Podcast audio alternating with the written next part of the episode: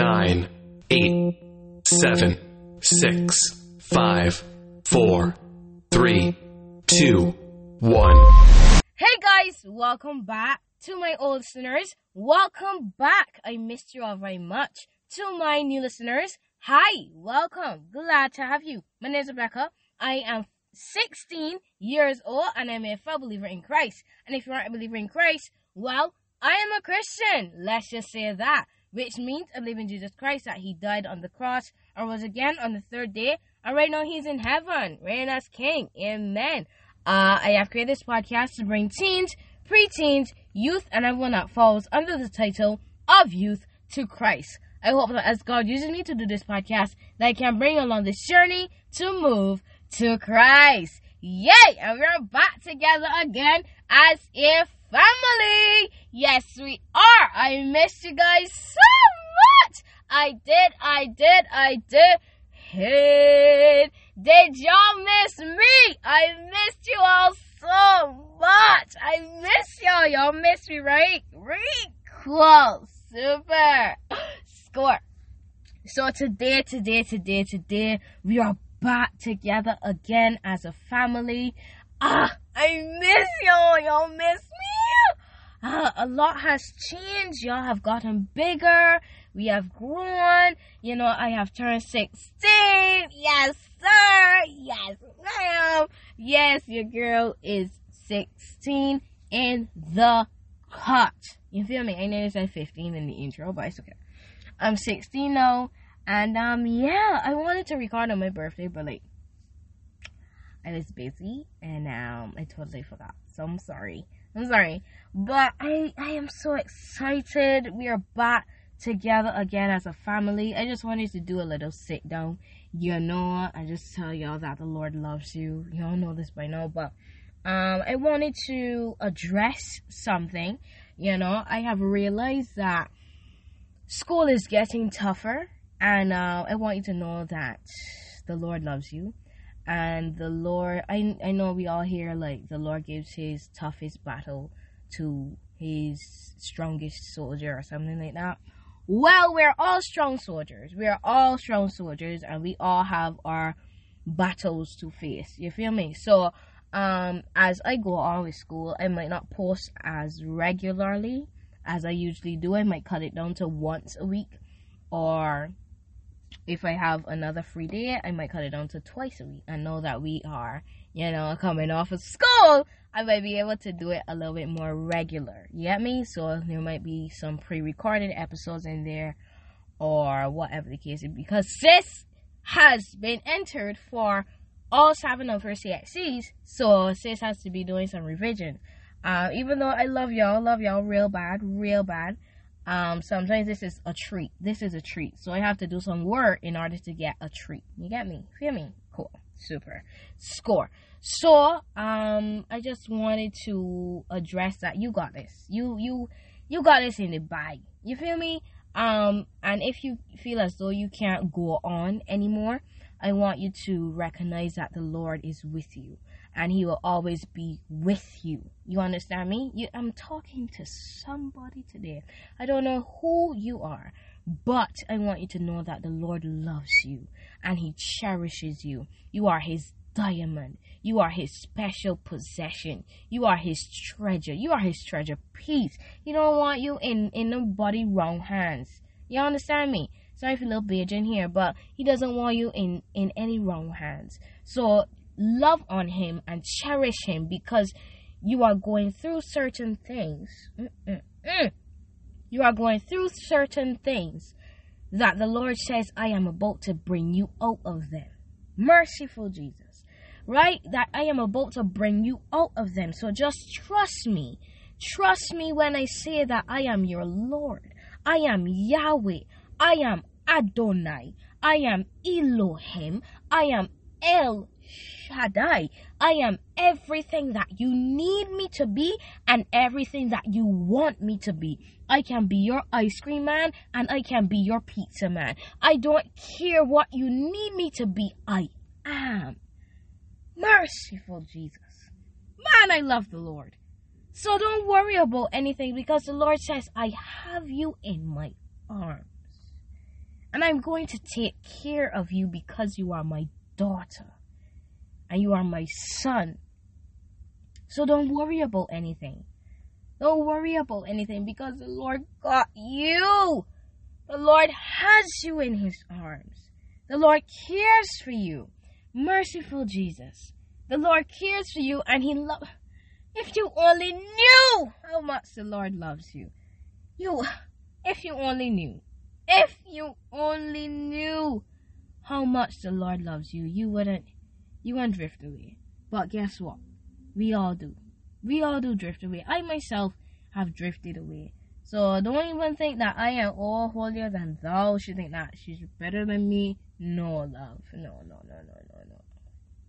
I myself have drifted away from the Lord. But you know the crazy thing is, the crazy thing is, is that we're we're not that different from non-Christians, right? We we have well we are totally different but we have everything that they have. We have uh if we are male we have a private part that only a male has. We have um certain areas of our bodies that only a male has. I'm talking to the males here i'm not saying that i have these areas. Um but we we all have the same area. We all have the same brain. We all have the same heart and whatever the case is. But the only main difference, right, is that when we go through the trials of life, we know that there is something better to come.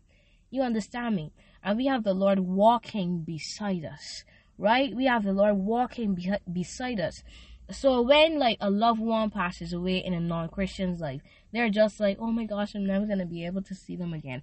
But as believers, we have to hold on to that hope that we will be able to see that person again. So there's not much of a difference when it comes to Christians and non Christians. The only main difference is that we have the Lord walking beside us each and every single time that we wake up, each and every single time that we open our eyes, each and every single time that we are written in the book of life.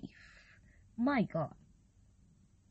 There is something different about us Christians because when we walk into a room, we should be able to il- illuminate, that's the word, or yeah, illuminate lights into a room to light up every single darkness.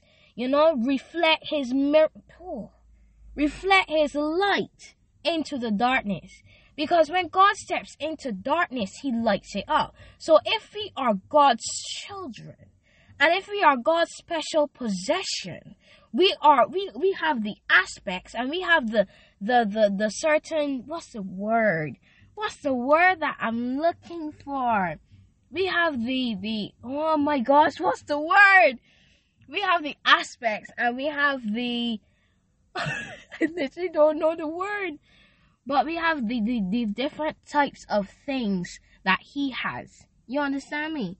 We have the different genres that he likes you know, we have the specifications that he has. We have the advantages that he has. You know, when he walks into a room, he lights it up. So if we are God's children, if we are God's children, that means that we have everything that he has. So we have the, the ability to light up a room when we walk in and let the devil know that he doesn't run the earth. Oh, my God. You gotta be able to let the devil know that he doesn't run the earth because God gave us dominion. God gave us dominion over the earth and every single creeping thing that creepeth upon the earth. Am I not correct? Didn't he say that in Genesis? I believe. Didn't he say that in Genesis 26? I want to say. Maybe a little bit further up when he actually created man, when he's told his spirit and his, his son, let us create man in our own image and let them, my God, have dominion over the earth, over every animal, over every mammal, over everything, over every creeping thing that creepeth upon the earth. You get me? So we have dominion, so we gotta be able to let the devil know, sir, it's time to pack your bags and leave. Because I I rule we rule out here. You know, sorry for little Bajan, but we rule out here. Period. That's it. No more, none less. That's it. That's it. That's that's literally it. We rule the earth. So if we are ruling the earth with a bad mind, if we are ruling the earth with a bad heart, if we are ruling the earth with a bad spirit, don't you think that the earth will eventually become bad? Oh, oh, I'm ruffling some feathers today. I am ruffling some feathers today, but I'm also speaking facts. If we are ruling in evil ways, if we are ruling in devilish ways, don't you think that the earth will become devil like? Oh. Oopsie.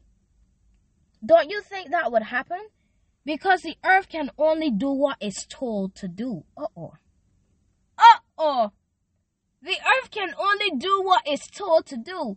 So if it says to, I don't, well, I don't really care. But if it's told to do, um, um, what can I say?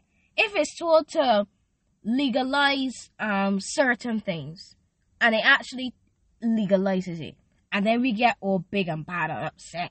But if it's told that by a non-Christian, uh, by a non-Christian, someone who doesn't pray to God, don't you think that it would obey since we have dominion over the earth?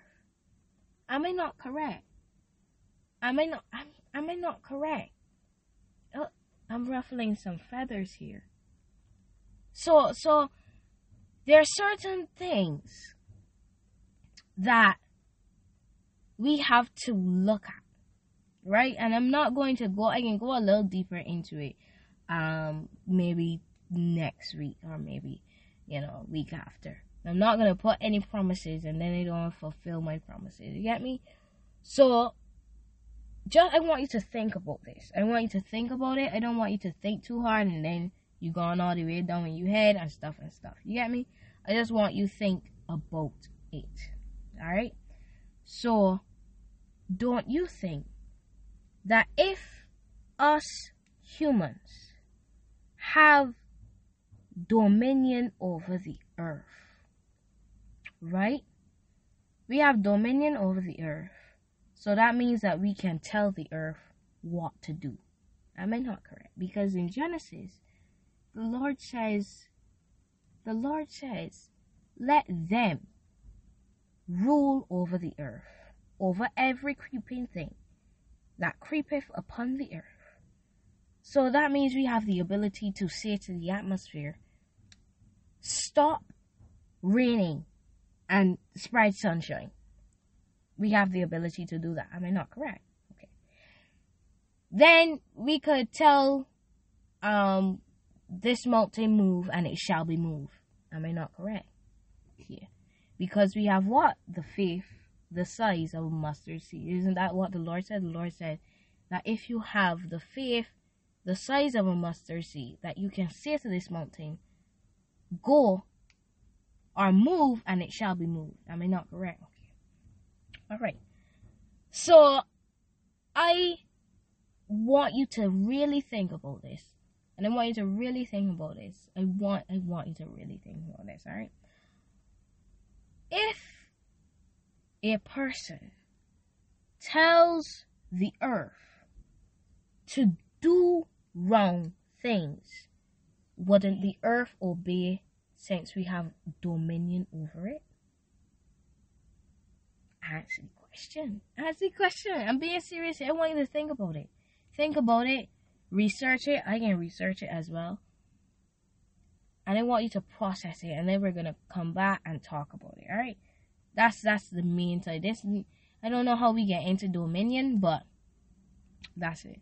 I just it was supposed to be a like a little sit down you know, but I guess the Lord works in mysterious ways, right? Um, but I want you to know before I go, I want you to know that the Lord loves you so much. He loves you so much. And I, I want you to actually remember that He loves you very, very much. And He cares about each and every single plan that He wants to bring forth in your life. He cares about your plans. You know, He cares what makes you happy. He cares about what makes you sad. You know?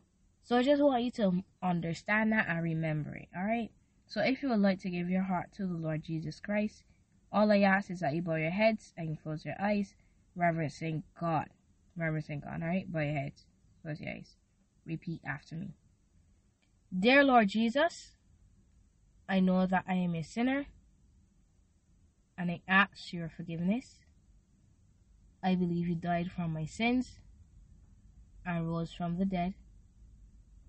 I turn from my sins now and ask you to come into my heart and my life and be my Lord and Savior, Jesus Christ. In Jesus' name I pray. Amen. Amen. Amen. Amen. Amen.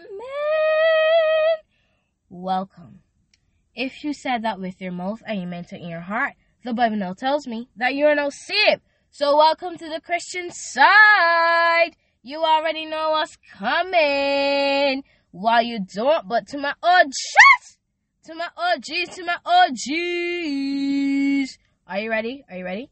And a one, and a two, and a to the Christian side. Welcome to the Christian side. Welcome to the Christian side. Ah, ah, ah, ah. Welcome to the Christian side. Welcome to the Christian side. Welcome to the Christian side. Ah, ah, ah, ah. Welcome to the Christian side. Yes, sir. Yes, sir. Yes, sir. Yes, sir. Um, if you have fallen out of faith with the Lord and you would like to get back to Him, all I ask is that you bow your heads and you close your eyes, reverencing God, reverencing God. All right, bow your heads, close your eyes. There you go. Dear Heavenly Father, thank you for another, another beautiful and blessed day in this listener's life. God, they have drifted away from you and would like to get back to you. So, God, as they have left 99 to go searching for them, God, I pray that you wrap your wings around them and protect them like how mother hen protects her chicks from the temptations of this world. Because God is not easy being a Christian and being a teenager. So I ask these things in your mighty and in your precious name. In Jesus' name I pray. Amen. Amen. Amen. Amen. Amen. Welcome back. You were missed. Welcome back. Are you ready? and a one, and a two, and a welcome back to the Christian side. Welcome back, hey, to the Christian side. Welcome back, ah, to the Christian side. Welcome back, ah, to the Christian side. Welcome back, ah, to the Christian side. Ah, ah, ah, ah. Welcome back to the Christian side. Yes, sir. Yes, sir. Yes, sir. Yes, sir. So, guys, we are at the ending of this podcast. I want you to always remember that I love you. God loves you.